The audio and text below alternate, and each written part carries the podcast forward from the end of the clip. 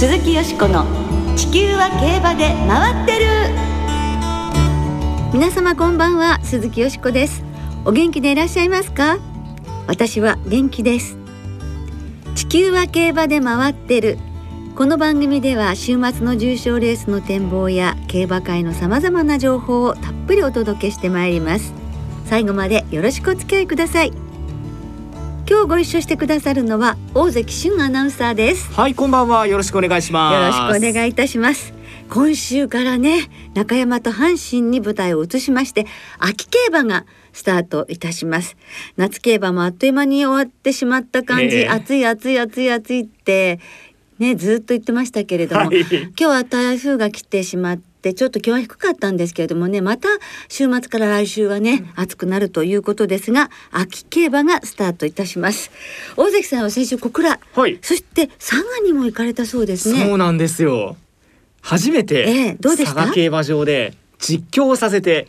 いただいたんですね、えーはい、あの地方の競馬場ですからやっぱり中央とはまた違う感覚で実況をしなきゃいけないというところで、えー、非常に刺激になりましたし、はい、あのサマーチャンピオンが初めてナイターで行われたんですけれども、えー、本当に場内にぎわっていて、えー、あの佐賀何を食べても美味しかったっていう。あじゃあいい思い出ですね。ありましたね、はい、あの慣れる意味でも早くまたもう一回行く機会ないかなっていう気がしたんですけれどもね。楽しかったです。そうですね。来年は JBC が佐賀競馬場ですからね。楽しみですよね、うん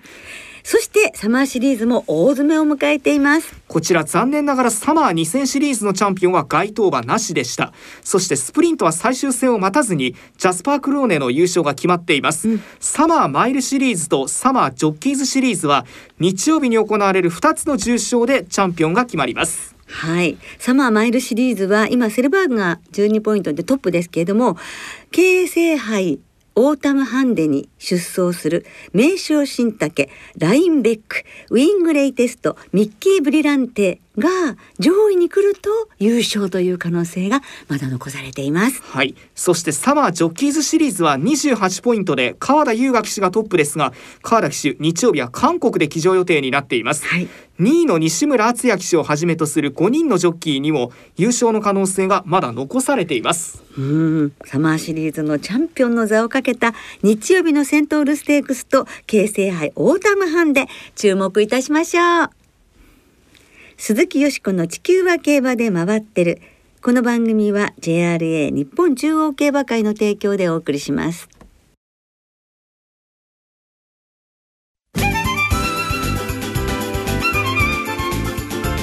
競馬界で活躍する女性たちをご紹介。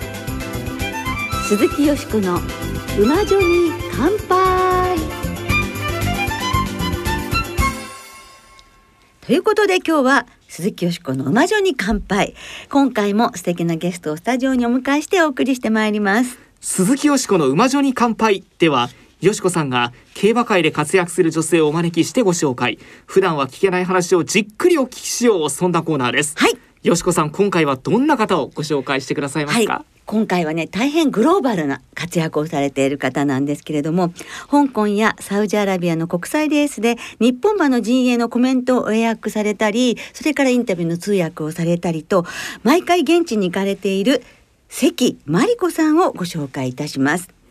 海外での取材の際に大変お世話になりましたがその仕事ぶりはもうテキパキとされていてそれでも笑顔が可愛くてチャーミングでとっても素敵な女性なんです。はい。私も初めて行った海外が香港でシャティンで、はい、とってもお世話になりました。はい、もうあの海外にあの取材に行く日本人にとってはもう欠かせない存在も頼もしい存在ということになるんですが、海外競馬評論家の合田直弘さんの会社リージェントに所属されています。香港には20年以上前から行かれていて、今お話しした通り日本の取材陣、九州関係者にとってはもう欠かせない存在となっていらっしゃいます。それではご紹介いたしましょう。関真理子さんです。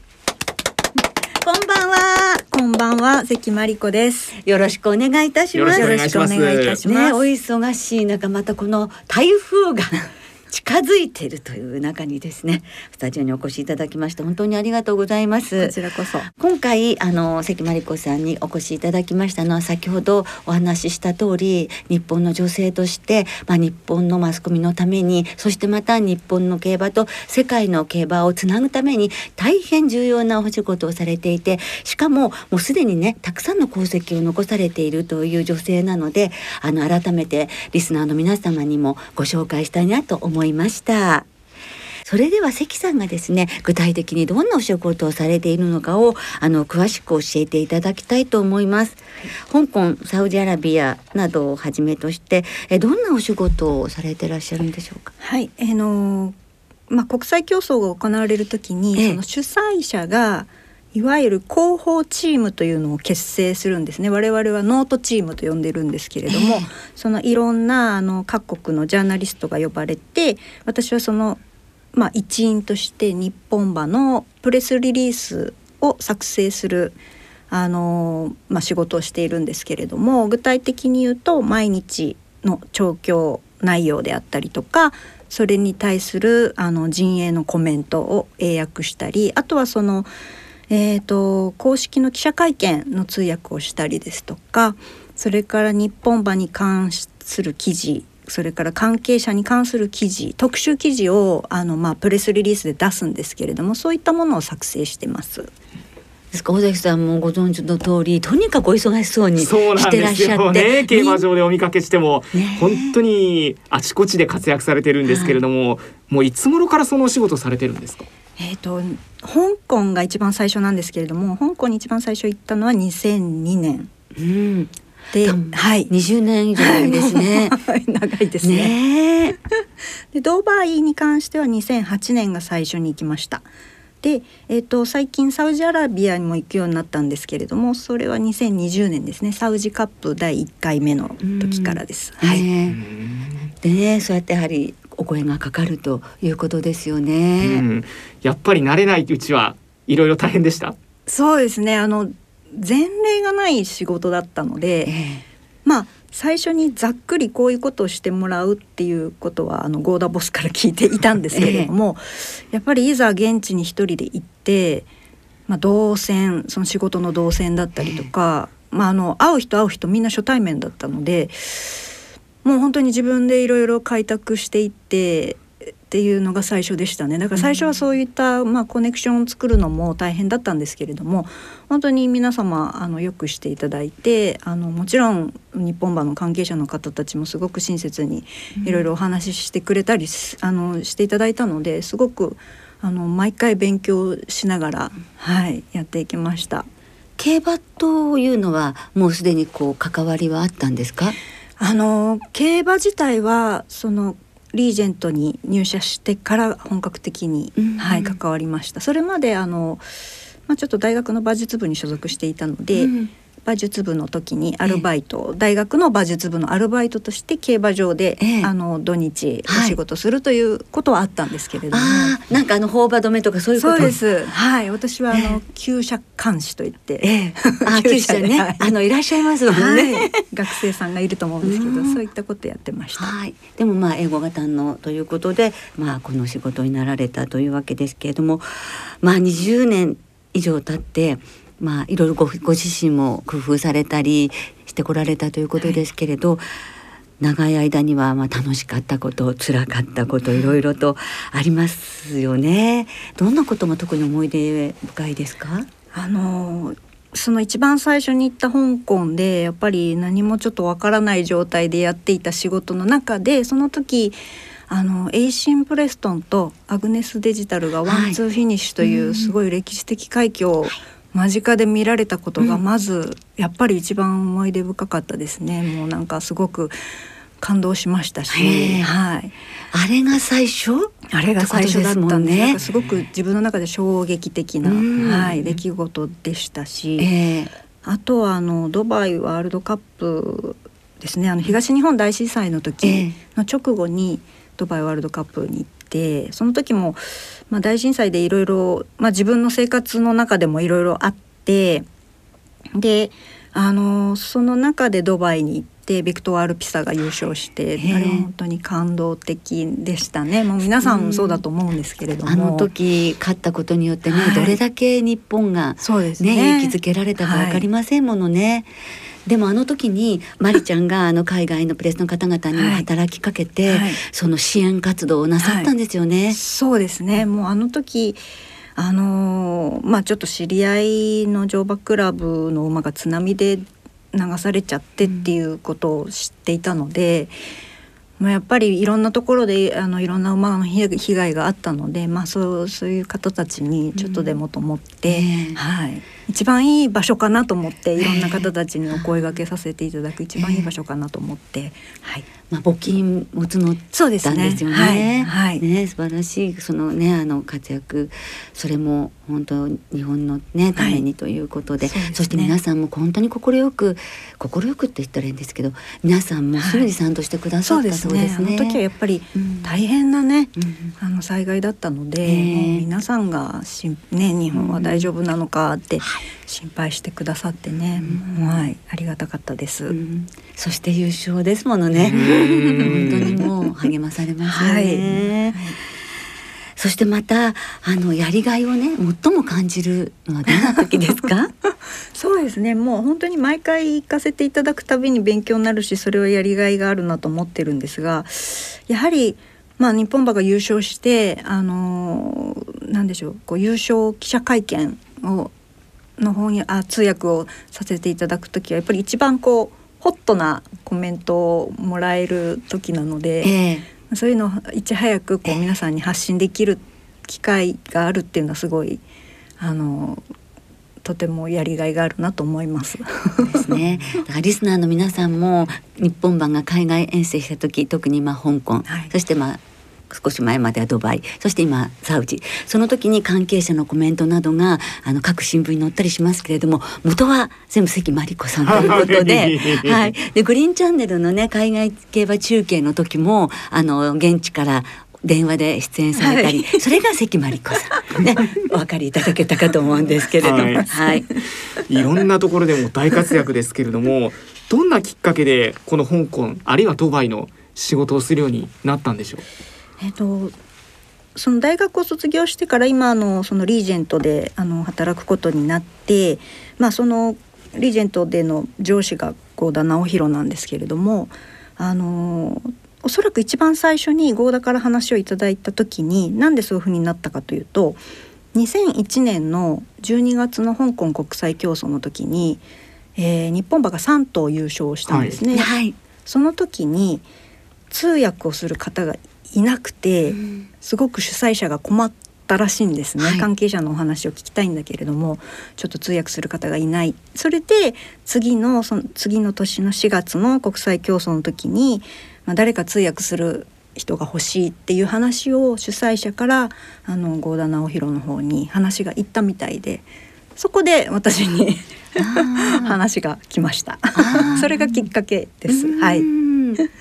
それは最初まああの分からないことだらけでさっきちょっと話があったんですけど、はい、それがあのそのお仕事を聞いた時はどういう気持ちでしたか？あでもあのそういうねやっぱり関係者のお話を皆さん聞きたいでしょうし、うん、そういうあの機会をいただけるんであればと思いましたけれどもでもそのなんて言うんでしょう他の細かいお仕事に関しては全く分からなかったので、えーとにかく行って やってみないとわからんと思って、ね、はい。で合田さんもそんな感じ？とにかく行ってそうですね。あの見て？みてここんな感じで多分やればいいよみたいな、割とざっくりという方なので。でもまりちゃんならねあの任せられるというふうにね合田さんは思いになられたんだと思いますけれどもね。であのリージェントではどんなお仕事をされてるんですか？あの主に翻訳が多いですね。競馬に関する記事であったりとか、えー、まああの例えばえーと、そうですね。セ,、えー、リに関する広告を作ったりですとか、えー、外国の競馬関係者が来た時に日本に来日した時にあのアテンドしたりですとか、えー、はい、あとその海外のセリを主催している会社の東京事務所っていう形でもあるので。はい、そのセリに日本の関係者があの馬を買いに行った時にお手伝いに行ったりですとか、えー、はい、そういうことを主にやっております。うん、じゃあ海外の競りの時ですとかそういうふうな時もお手伝いに海外にお出かけになることもあるんですか？そうですね。あの、まあ、ほとんど合田が行くことが多いんですけれども最近私はちょっとアメリカの競りに行かせていただいてます。えー、はい、すごいですね。えー、もう英語は喋れなきゃいけないし、馬とか競馬のことも分かってなきゃいけないということで。はいリージェントでお仕事するって大変なんだなと思うんですが、そのあたりいかがですか？そうですね。あの競馬のいわゆる専門用語だったりとか、競馬のそのものの知識とかは今の会社リージェントに入ってからやっぱり勉強しましたね。それまではもう全然競馬ももう G1 ぐらいですかね。G1 があ今日あるんだなみたいな、それぐらいしか分からなかったので、はい。ですからやはりあのジャパンカップに外国の方が来た時もそうなんですけれどあの競馬用語ねそれをやはりこううまく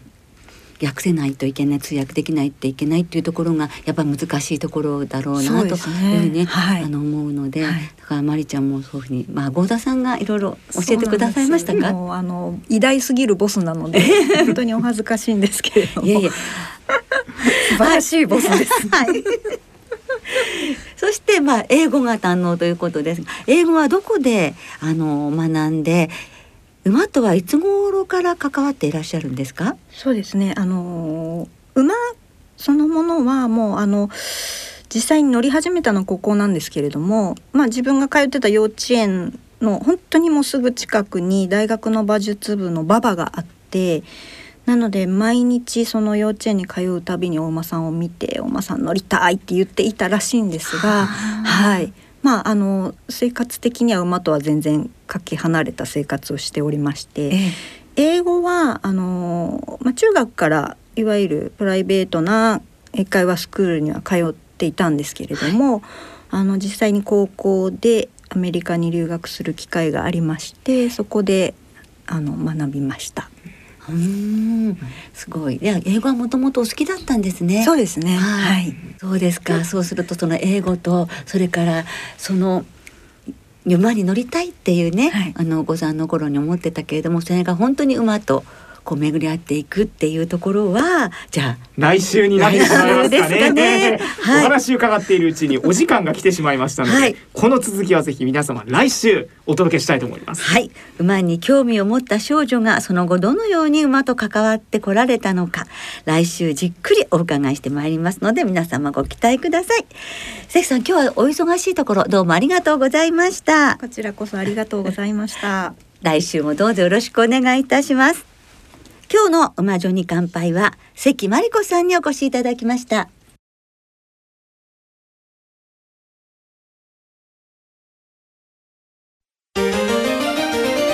鈴木淑子の地球は競馬で回ってる。ここからは週末に行われる重賞を展望していきましょう。今週は土曜に中山で今年から G2 に昇格しました秋華賞トライアル紫苑ステークス。日曜日に中山で京成杯オータムハンディキャップ。阪神ではセントールステークスが行われます。まずは芝 1600m 中山日曜日のハンデ戦の G3 京成杯オータムハンデキャップの展望です。このレースはサマーマイルシリーズの最終第4戦目となっています、はい、ちょっと今年は頭数少なめになりました、えー、金曜日の正午の段階で中山天候雨です。芝もダートも不良というコンディションになっています、はい、10日の中山は曇り時々晴れなんですが、うん、今含水率がゴール前のところで23.9% 4コーナーのところで27.4%というところでかなり水が含まれている状態。なかなか見られないような数字になっているんですけれどもね、はい、まあ、日曜日にはねだいぶ乾いていくのではないかと思いますけどね、はい、そういった中で注目よしこさんは？私はですねこのレースはあの4頭選びました。インダストリアウィングレイテストそしてソウルラッシュラインベック。ソウルラッシュは59キロがね厳しいかなと思うんですが、長い歴史の中でトップ判定59キロで勝った馬って2頭しかいないんです、うん、桜新劇が1頭勝ってますけどね、はい、なんとか頑張ってほしいですね。はい、はい、馬連で4頭ボックスです。はい。私はですね今週も3歳がないかなというところで、はい、11番当選ローリエ、ええ、あの桜花賞トライアルのアネモネステークスが非常にいいレースしていたのでこの舞台で。大外枠は心配といえば心配なんですがこのコースで。11頭立てだったらそこまで影響ないかなというところで、ね、前走のクイーンステークスも6着とはいえ0秒4しか差はなかったので実績があるコースに戻ってくれば当選ローリエというところで。まあ、今週も三歳馬かというところにちょっと期待してみようかなと思いますね。すねこの時の大関さんがなりますからね、皆さん ご注目ください。それはなかなかないと思いますけれども、続いては芝の1200メートルの G2 セントールステークスの展望です。はい、サマースプリントシリーズの最終戦第6戦となっています。一着馬には G1 スプリンターズステークスの優先出走権が与えられます。はい、もう本番に直結するようなメンバーが集まってきましたが、はい、こちらいかがですか？はい。私はジャングロを本命にしたんですけれども武豊騎手なんですが先週4勝されましたでしょ、はい、そして今4451勝なんですよ、ええ、本当に個人的なことで申し訳ないんですけれどもあと2つでよしこ三になるんです。四千四百五十三勝。ですからまあ土日で十レース乗られるんですけれどもまあその前に二勝してくださってもいいんですけどここでジャングロで四千四百五十三っていうのはどうでしょうねという希望を持っておりまして全国のよしこさん応援いたしましょう。はい、はい、そういうことで、えー、ジャングロビッグシーザーアグリピクシーナイト4頭の馬連ボックスにドルチェモアの頑張れ馬券単複です。はい、はい、私はですねいろいろ考えて6番ビッグシーザー。はい。やはりやはり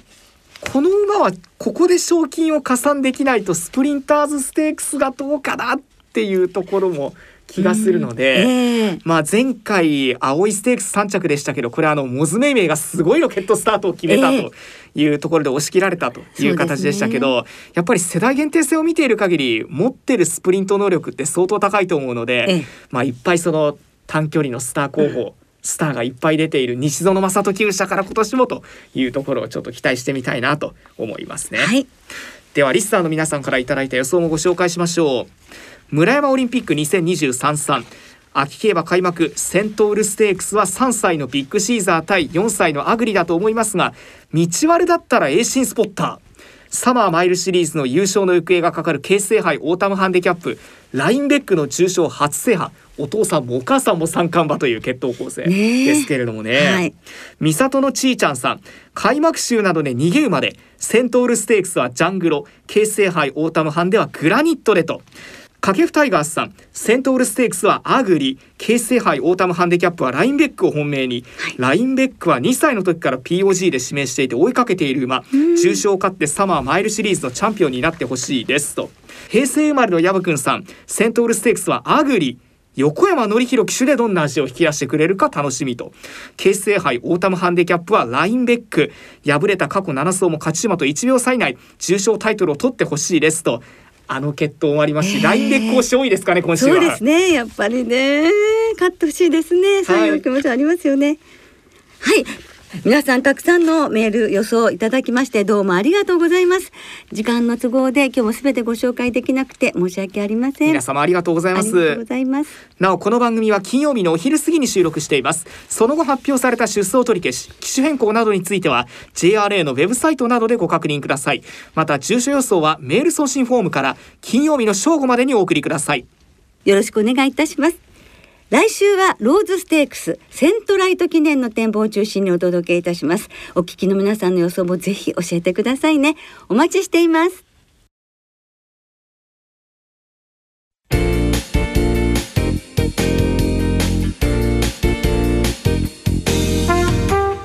そろお別れの時間となりました。今週末はいずれも開幕週を迎える中山阪神2つの競馬場でレースが行われます。今週の2歳戦は2つの競馬場で8つの新馬戦と9つの未勝利戦。さらに土曜日の中山で1勝クラスのアスター賞が行われます。夏に続いて秋も2歳戦は単勝がお得です。新たに秋の2歳単勝がスタートします今週末から12月18日まで JRA の2歳戦全場全レースの単勝を対象に通常の払い戻し金に売上の5%相当額が上乗せされます。さあよしこさん、はい、今週の注目はいかがですか？はいアスター賞明日のアスター賞にしますね。キャットファイトですデビュー戦があのボンドガールが勝ったレースで、これは伝説になりそうなんですよね。2戦目に勝ち上がってさあここでどんな走りを見せてくれるか期待して単勝で勝負です。はい。そして今週も中山阪神ともに事前にネット予約で指定席券入場券を購入された方そして事前予約なしの当日現金発売入場券を購入された方がご入場できます。詳しくは JRA のウェブサイトなどでご確認ください。よろしくお願いしますそして日曜日に韓国では4頭の日本馬が出走予定していますね。ソウル競馬場のダート 1800m 戦コリアカップにはクラウンプライドとグロリアムンディ。ダート 1200m のコリアスプリントにバスラットレオンとリメイクが出走します。はい、えー、現地ではね順調に、えー、進んでいるということですので力をぜひ発揮してほしいですね。みんな応援いたしましょう。それでは秋競馬開幕の週末の競馬存分にお楽しみくださいお相手は鈴木よしこと大関俊でした。また来週元気にお耳にかかりましょう。鈴木よしこの地球は競馬で回ってる。この番組は JRA 日本中央競馬会の提供でお送りしました。